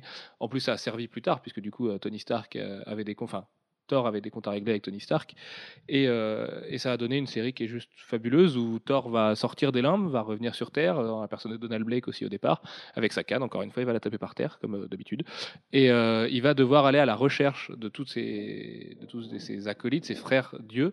Et en fait, il va les rencontrer en la personne euh, d'humains. Euh, Il y a un mec à la Nouvelle-Orléans, qui est en train de, après, le, après Katrina, je crois, euh, qui est en Parce train que de défendre ne des gens. jamais complètement. Euh, Ils étaient tous réincarnés. Ils s'incarnent tous. Ils ont des avatars humains.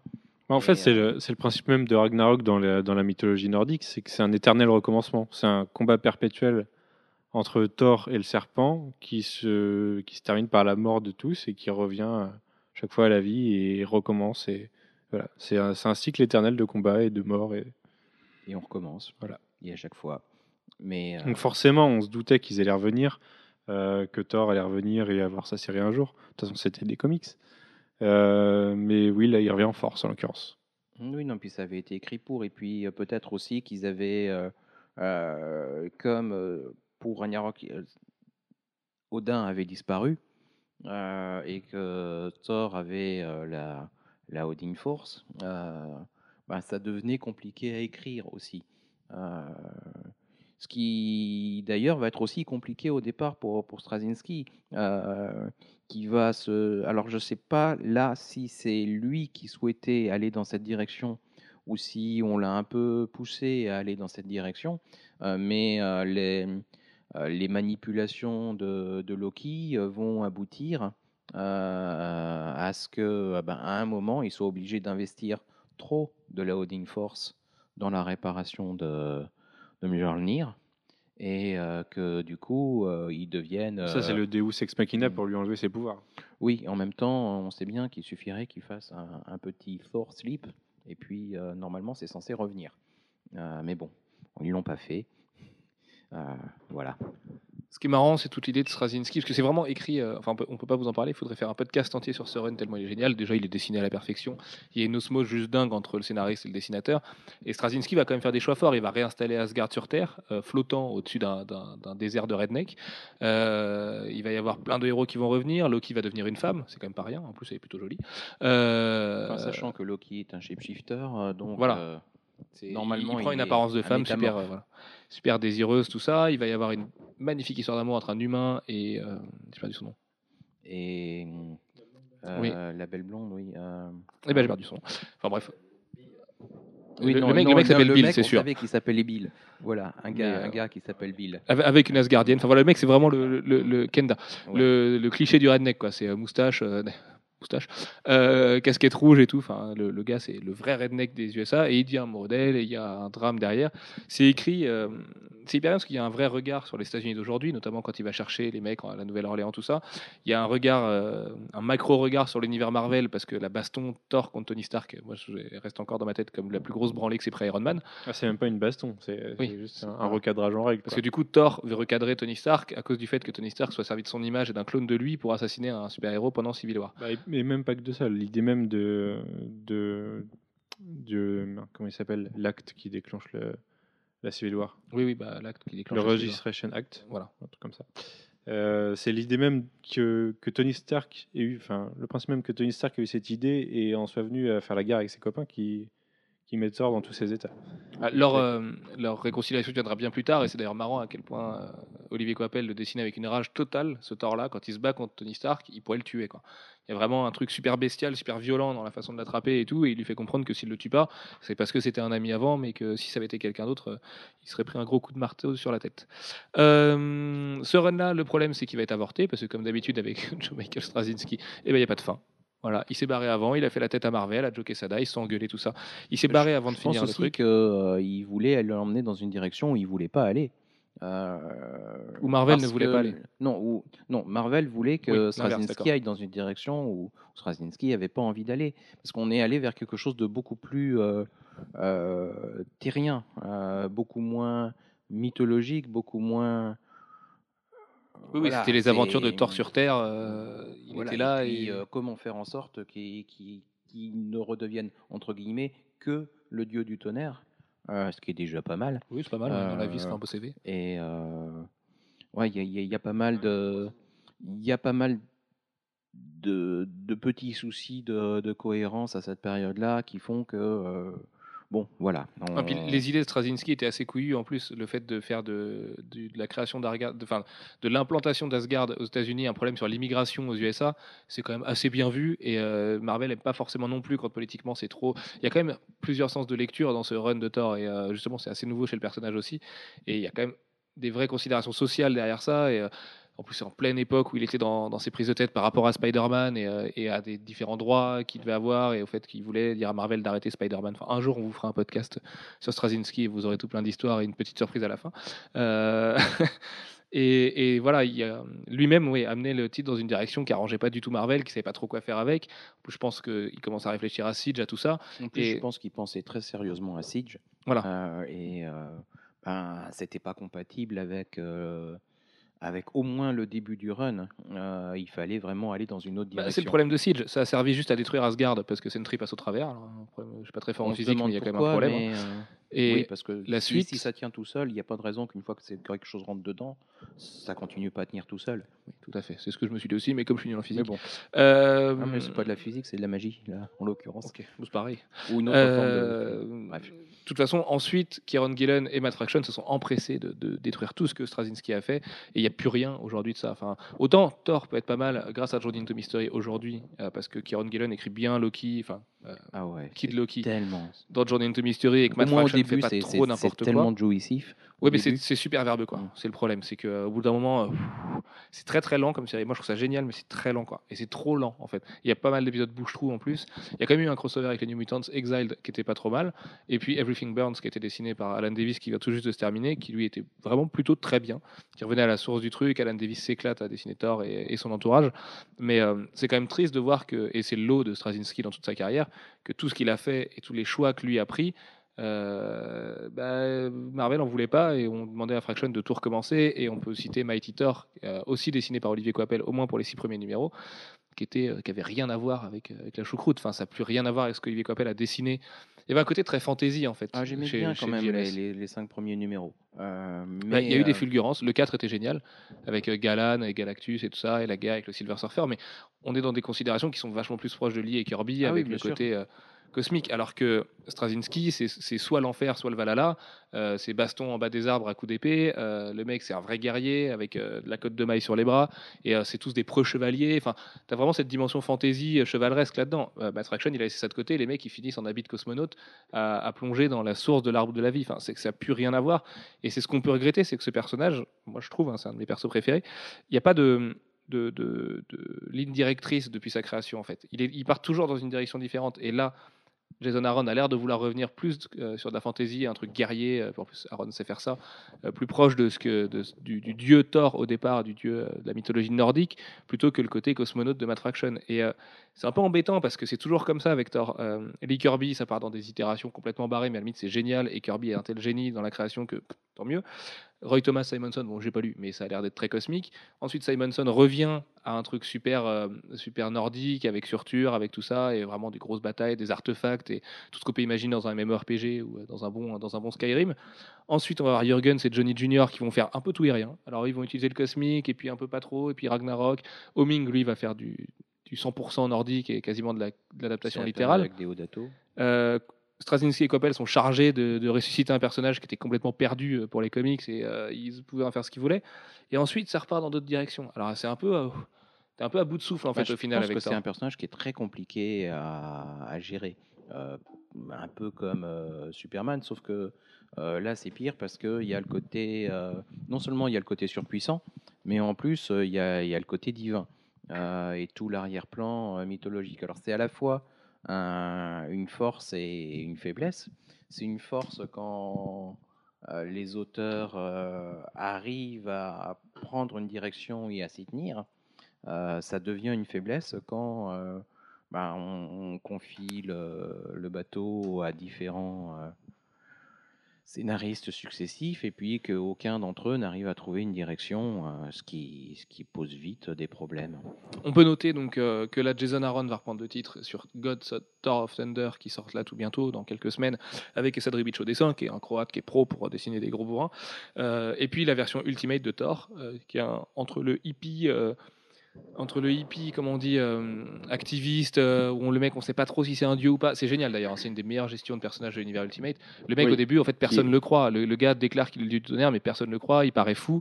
Et les mecs vont lui faire confiance parce que c'est le seul qui est capable d'arrêter le Hulk de l'univers Ultimate. Et puis bon, ça marche, on Puis va rien surtout, dire. la- au début, il est à la limite de, de l'éco-terroriste, donc pas trop, euh, pas trop le gars fréquentable de base. Quoi. Voilà, exactement. Et, et on peut noter une série, je crois que c'était Jonathan Hickman qui avait fait ça, Les origines de Thor euh, dans l'univers Ultimate, où Loki est un nazi, enfin voilà, et c'était absolument génial. C'est un truc euh, qui reprend justement des. Une des meilleures lectures de Thor qu'on puisse avoir, je crois. Je me souviens plus du nom de la série. Bah, c'était Ultimate Thor. C'était Ultimate Thor, elle s'appelait Ouais, et ben voilà. Si vous, euh, c'était sorti comment chez Marvel? Chez Panini C'était un Ultimate un- Universe hors série? Ouais, comme le Captain America, je crois. Oui, c'est ça. Mais qui était très bien aussi de Jason Aaron et euh, Ron Garnet. Ouais. Euh, vraiment, si vous pouvez lire cette série Ultimate Thor, allez-y, c'est un petit bijou et ça reprend justement les grandes bases de la mythologie de Thor sans en faire trop. C'est quand même assez soft et en même temps, ça le place dans un contexte actuel avec le héros. On va découvrir en fait s'il est vraiment un dieu ou pas. Voilà, la réponse, elle est là-dedans. Euh, comment est-ce que son marteau fonctionne et pourquoi il a cette forme-là et tout ça. Et d'ailleurs, ça c'est super bien amené. Et euh, par rapport à ce qu'a fait Jonathan Hickman avec le personnage plus tard sur The Ultimates, le relaunch avec Sadri Beach, c'est quand même vraiment euh, à 10 000 lieues de ça et c'est vraiment purement génial. C'est un des trucs qu'on vous conseille le plus avec Walt Simonson, Stanley Kirby et puis forcément JMS Coppel qui sont compilés et Djurjevic, Marco Djurjevic qui a fait beaucoup de fill parce que Olivier Coppel n'arrivait pas toujours à tenir les délais, qui sont compilés dans un magnifique omnibus en VO et qui sont en deux volumes en VF en deluxe chez Panini Comics, je crois. Euh, du côté du cinéma, Manu, ça va être ton rayon. Euh, Est-ce que tu peux nous présenter un petit peu Thor, euh, le film sorti en 2011 L'année l'année dernière, il est sorti Thor Ouais, En c'est ça, 2010 le- Non, Non, l'année dernière, L'année c'était dernière, c'était ouais. l'année dernière, bon, 2011 alors. De Kenneth Branagh avec Chris Hemsworth, mets- Oui, si, c'est ça. Hein. Oui, c'est ça, oui. non, non, c'est l'année dernière, oui. Oui, oui, c'est. Oui, donc c'est Kenneth Branagh, habitué aux films shakespeariens et aux, aux personnages grandiloquents qui nous, qui nous adaptent Thor.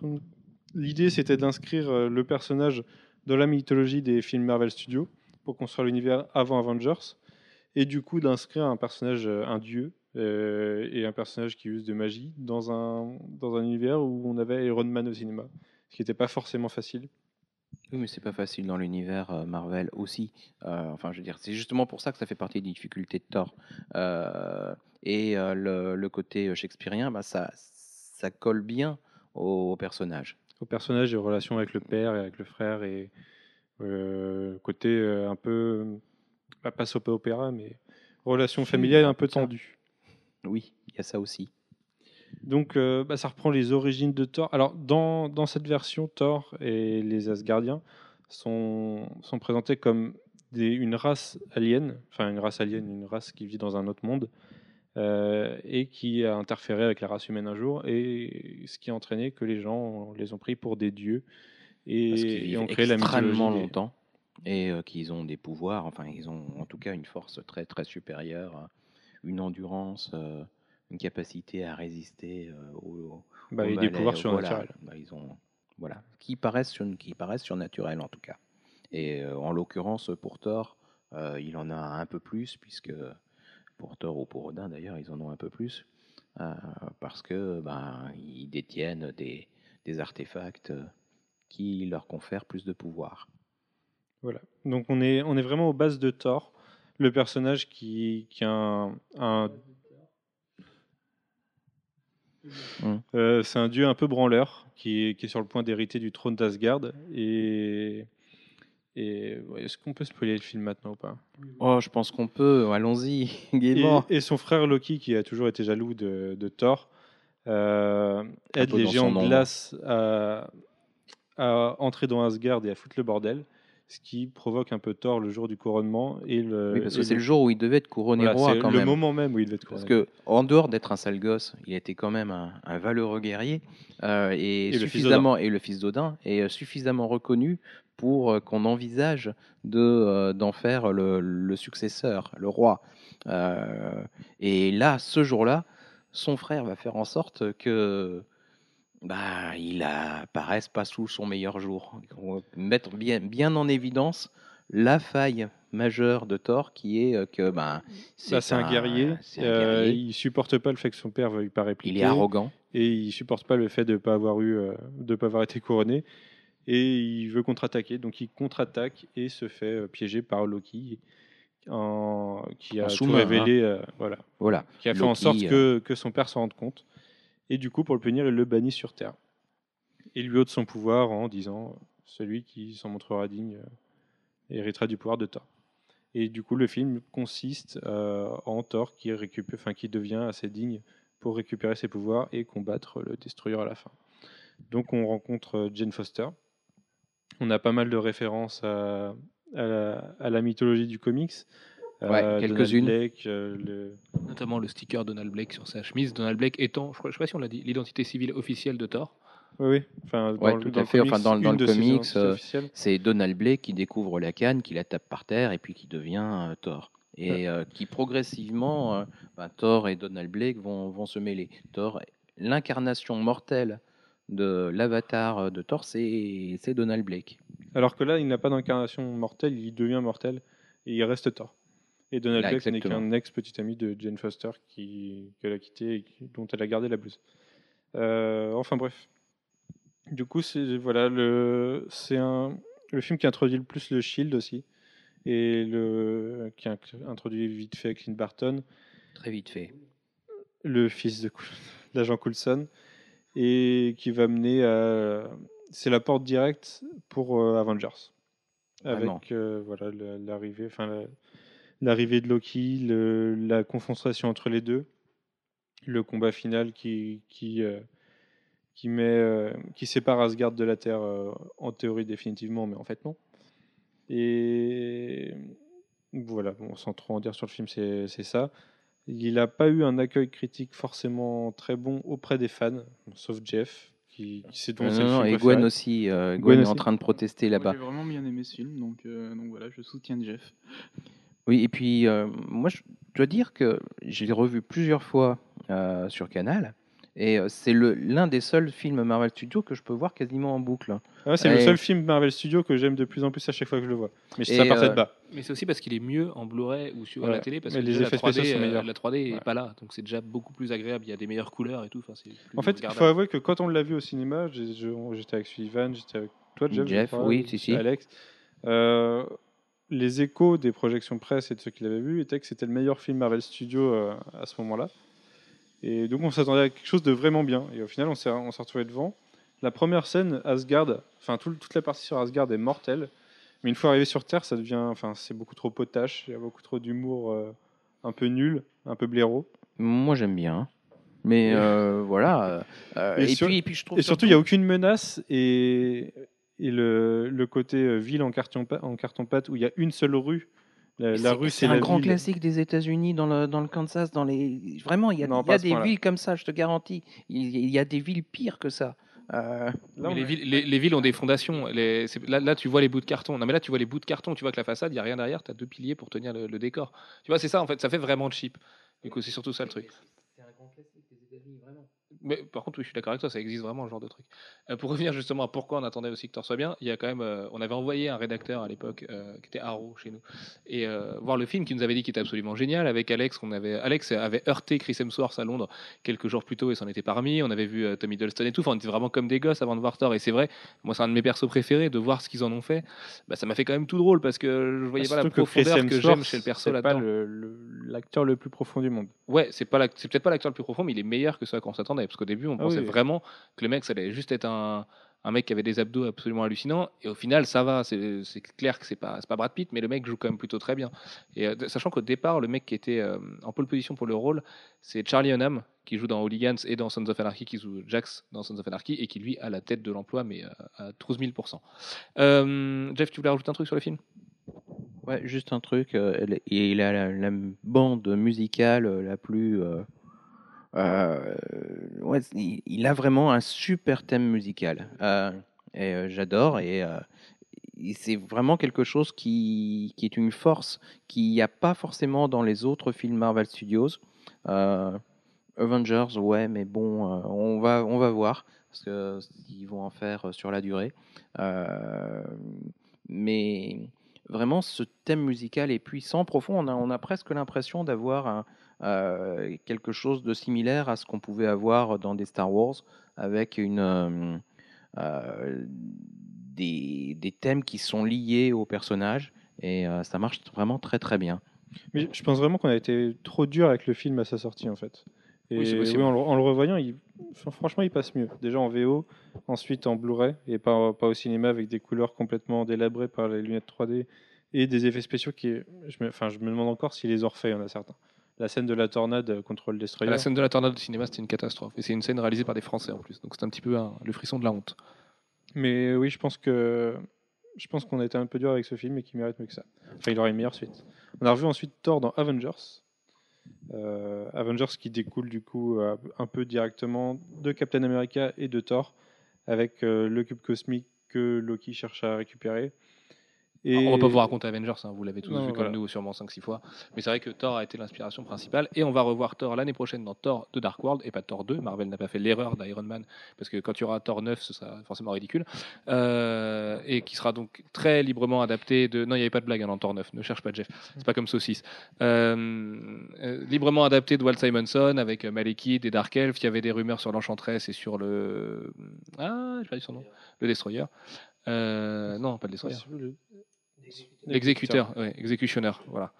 Et euh, ce qui est assez marrant pour revenir sur les costumes, enfin sur l'aspect de Thor au cinéma, c'est que dans Thor, il va porter un costume qui est très très inspiré de celui d'Olivier Coipel. Euh, D'ailleurs, Olivier est crédité, je crois, dans le, dans le film à la fin.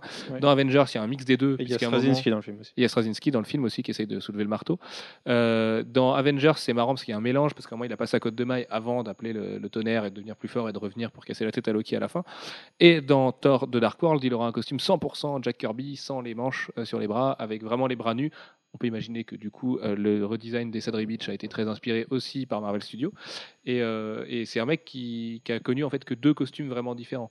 Parce que tu as Jack Kirby au départ et. Bah, le Simonson, oui, mais euh, surtout la barbe en fait de Simonson qui a marqué. Et puis le, le gros casque très guerrier. Mais, Et puis il a une grosse armure aussi. Ouais. Mais est-ce qu'il est aussi légendaire que celui de Kirby ou celui de, de Coppel Non. Coppel, je pense que c'est le plus beau dessin. Et euh, vraiment, je m'ex- je m'extériorise pour dire ça. C'est le plus beau design sur Thor. Et celui de Kirby, bah, il est intemporel. quoi. C'est c'est Kirby, le mec, il a des bras. euh, c'est nos cinq bras réunis en un seul. Enfin, c'est juste colossal. Et c'est ça qui va porter d'ailleurs, puisque je viens de voir une photo de tournage qui a été dévoilée là, là, là, euh, sur son costume. Et il est plutôt très beau, le costume de Thor de Dark World. Et c'est un- ça fait un peu plus barbare le style du film déjà. Bah, le film, oui, a l'air d'être beaucoup plus fantasy. Euh, moi, ce que ce qu'on aime pas avec Thor, le premier, c'est tout le début du film qui se passe dans les Neuf Royaumes, parce qu'on se disait, mais si le- la suite du film est mieux que ça, ça va être génial. Le problème, c'est que le film, il est sur le déclin tout le temps. Et, euh, et oui, non. Si, Thor, si, si ça va vraiment dans les Neuf Royaumes et en enfer et tout ça, ça va juste être génial. Est-ce Surtout qu'on que est-ce qu'on peut parler des rumeurs sur le. Bah, on peut en parler, parce que de toute façon, rien n'est sûr. Spoilers Donc, euh, aussi. Enfin, des bah, rien n'est sûr, on a que des rumeurs pour l'instant. Donc, L'idée, c'est qu'il y a l'armée des, des Dark Elves, des elfes noirs en français, c'est ça, oui, ça doit être ça. qui attaque Asgard et qui défonce Asgard globalement. Et il y a un personnage euh, proche de Thor euh, qui perd la vie. Et, euh, pour mener la contre-attaque, il reste plus que Thor, qui s'allie à Jane Foster. On ne sait pas trop comment elle revient et pourquoi elle pourrait s'allier dans, une armée. Et qui vont voir Loki pour le convaincre de travailler avec eux et monter une armée et aller mener une attaque contre le royaume des Dark Elves, puisque seul Loki peut y aller. Enfin, seul Loki sait comment y aller. Et du coup, le, le- le- enfin, voilà, globalement, le, le film, c'est attaque, contre-attaque et Puis C'est la préparation. rédemption de Loki aussi, qui est quand même le personnage qui est. Sachant que les, enfin, la personne qui a fuité, qui est un cascadeur sur le tournage, euh, dit que l'idée du Ce film, gros c'est que- bonnet. c'est qu'on ne sait pas du tout si Loki, euh, pendant tout le film, est vraiment bon ou vraiment mauvais. Parce qu'en fait, le personnage de Loki. Oui, voilà, c'est le- En l'essence du perso de Loki. Ouais. Puis en plus, Loki, c'est un fan favorite aujourd'hui. Le nombre de, de, oui, de nanas qui sont fans de Tommy De Hiddleston. toute façon, de euh, l'idée, c'est vraiment de faire travailler Thor et Loki ensemble dans le 2. Enfin, pour moi, à mon avis, c'était on va faire ça dans le 2, construire une histoire autour. Et... De toute façon, euh, bêtement, Hemsworth a besoin de l'appui d'un autre acteur pour briller. Enfin, il faut Ah, qu'Hemsworth, il, il faut qu'Hiddleston le soulève. Hiddleston, c'est un acteur euh, absolument génial qui pourrait jouer, enfin, gagner un Oscar sans problème. Chris Hemsworth tout seul, il peut pas tenir la baraque, donc, euh, donc il n'a pas le choix. Et puis du côté des jeux vidéo, pour finir, bah, écoutez, euh, Thor, à part euh, une adaptation.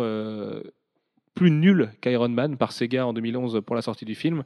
Euh, Il n'y a pas grand chose à en dire. Il est dans les euh, Marvel vs Capcom et voilà, il balance ses éclairs à chaque fois. Il est, super puissant dans le 3 d'ailleurs. Il est un peu lent, mais il est super puissant. Sinon, bah, forcément, on l'a vu dans Marvel Ultimate Alliance, euh, Marvel Super Hero Squad Online. Donc quoi d'autre? On l'a vu Marvel vs Capcom Clash of the Super Heroes, donc le premier. Euh, il me semble qu'il n'avait pas été dans Marvel vs Capcom 2, mais là je suis pas sûr de moi. Mais je crois qu'il n'est pas dans le roster et qu'il est revenu pour le troisième avec le costume d'Olivier Coppel et le costume débloquable de Jack Kirby. No- Notons aussi qu'il t'est apparu dans la série télé Hulk. Oui, tout à fait, dans un costume tellement ridicule avec cette espèce de moumoute incroyable. Euh, oui, oui. C'est ah, euh, Gwen nous dit qu'il l'a en DVD. Avec le Daredevil aussi. Oui, le Daredevil, là, il est priceless aussi. C'était pas mal. Raconte-nous. Il n'y a pas grand chose à raconter, euh, ne serait-ce que Thor, euh, dans l'épisode de Hulk, euh, n'est que le gros bourrin de base sans cervelle. Euh, c'est tout ce qu'il y a. Quoi. C'est- Il compare Hulk à un gros troll euh, tout vert. C'est assez. C'est même plus drôle en fait. oui, c'est pas drôle, ouais. C'est- Non, même moi, raté, ça quoi. m'a pas fait marrer en plus. Tout à fait. Bon bah écoutez, messieurs, sur ces belles paroles, on va souhaiter un très joyeux anniversaire au plus nordique des super-héros de Marvel. Euh, joyeux 50 ans, Thor. hein, c'est pas, bien 50 ans, un demi-siècle, c'est quand même pas mal. Essayez de faire 50 ans après qui seront aussi bien. Et puis euh, euh, on espère que Thor The Dark World sera à la hauteur de nos espérances parce qu'il faut faire mieux que le premier, même si c'est vrai que le premier, bon voilà, on a été dur à l'époque avec lui, ça reste pas un grand film et peut-être un des moins bons Marvel Studios. Bon, Jeff est pas d'accord, mais c'est mon avis.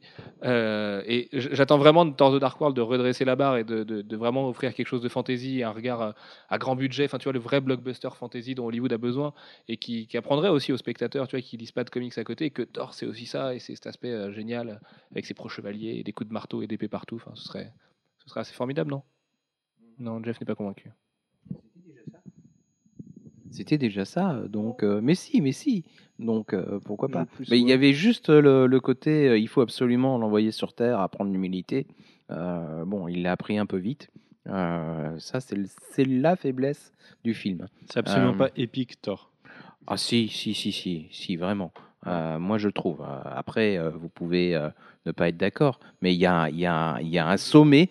Il y a un sommet. Après, on- après on plonge dans, dans, le, bah, dans le monde des humains, et puis il arrive très, très bas. Et puis après, il remonte. Et euh, c'est Mais ça, même là, ça qu'on appelle si, quelque si chose toi le, sommet c'est l'attaque sur, euh, descend, et puis après, ça remonte. c'est-à-dire Euh, pour toi le sommet c'est l'attaque sur Jotunheim. C'est absolument pas Non, le, c'est le pas- climax du film quoi. Enfin, c'est- non, à la limite, euh, c'est pas épique, je veux dire. l'attaque sur Jotunheim, c'est quand c'est même une assez belle épique, bataille, hein, mais c'est c'est une pas belle épique. bataille. Euh, Non, enfin visuellement euh, ça, ça part oui. dans tous les sens, mais c'est pas épique. Il y a pas un Mais je- sentiment héroïque. il y a- y a, Oui, ça voit Ben, visuellement. Oui, mais à ce cool, moment-là, euh, qu'est-ce qu'il y a d'épique dans Iron Man 1 ou dans Iron Man 2 euh, Bah, Iron euh, Man il 2 y a pas hein, grand-chose. non plus, hein. Non, c'est certes pas épique, mais c'est pas appelé à être épique, Iron Man. Que Thor, c'est ça. Thor, c'est de la fantasy. C'est, tu vois, c'est appelé à avoir ces, ces espèces de grands trucs géniaux, des grands monstres et des grands démons. et tout. Enfin, moi, c'est ça que j'attends, c'est ça que j'aime dans les comics. Et du coup, Iron Man, moi, je m'en fous. Le mec, il dépense du cash, il est millionnaire, il a une super armure et plein de missiles. Bah, c'est ça que je lui demande. Que Thor, tu vois, j'attendais vraiment. Une vraie soit- bataille où tu aurais eu Thor, Sif, enfin tous les, les trois Bah, guerriers. devant le magasin, devant le. Non, mais une vraie bataille où il y aurait eu. où ils travaillent ensemble, tu vois, où il y a vraiment un enjeu. euh. Oui, mais enfin bon, euh, on sait bien qu'ils sont pas dans la même, qu'ils boxent pas dans la même catégorie. Euh, même dans les films, surtout dans les films, euh, Thor, c'est vraiment euh, la dimension euh, 80 85 ligues au-dessus. Euh, Il y en a, ils, ils sont en amateur et, et lui, euh, il est champion du monde. Euh, c'est pas pareil. Ouais, mais il y avait moyen de faire quelque chose de bien, et là, c'est juste. euh, T'as les quatre qui se battent, ils se font démonter, t'as Thor, il fait ah, vas-y, tu. Ouais. Et puis, Voilà, quoi. Mm, ouais, mais bon, les, les trois guerriers, euh, les Warrior 3, ils sont, ils sont sympas, mais euh, c'est pas, c'est pas au même niveau. moi, j'attends de voir tout. les combats dans Thor 2, et puis on verra, on verra ce que ça donne. Je pense que Thor 2 sera épique. Je Eh ben, il va être sans doute plus épique parce qu'il va être plus mythologique et il n'est pas sur Terre. Enfin, Donc, 2, euh, euh, Thor the Dark. Et puis en même temps, il n'a pas la même contrainte d'introduire le côté euh, humain, euh, je t'envoie sur Terre pour apprendre l'humilité, etc. Il n'a pas cette contrainte-là, qui malheureusement alourdit le, le premier. Très bien. On, en va repartir encore sur le débat de ce film. Je pense que ce, ce- ce débat n'a pas de fin et qu'on le refait toutes les deux semaines à peu près. Oui, à peu près, oui. Euh, Euh, voire même toutes les semaines à la boutique. Sur ce, on vous dit à la semaine prochaine pour un podcast spécial Sean Murphy. Euh, en premier, avant un podcast, on a dit qui serait consacré à je ne sais plus. Mais vous aurez deux podcasts la semaine prochaine, euh, trois, quatre peut-être. Enfin, on verra. Mais vous Euh, allez avoir non, un- non, pas un par jour. Vous allez être plongé dans un océan de podcasts et ça va être vachement bien. Et puis n'oubliez pas, vendredi 16 novembre, le podcast en live et en vidéo sur comicsblog.fr sera le podcast numéro 100. Ce sera un courrier des lecteurs, ce sera bien. Vous pourrez nous envoyer vos questions dès demain. Et puis on va bien rigoler avec plein d'amis. Et puis voilà, ça va, être, euh, ça va être rigolo. On a plein de gens qui viennent pour ce podcast. Ça va être euh, une, une grande et belle fête, j'espère. Sur ce, on s'en va aux Utopiales, messieurs. On vous fait plein de gros bisous. On vous dit à la semaine prochaine. Ciao, ciao. Salut Bye bye.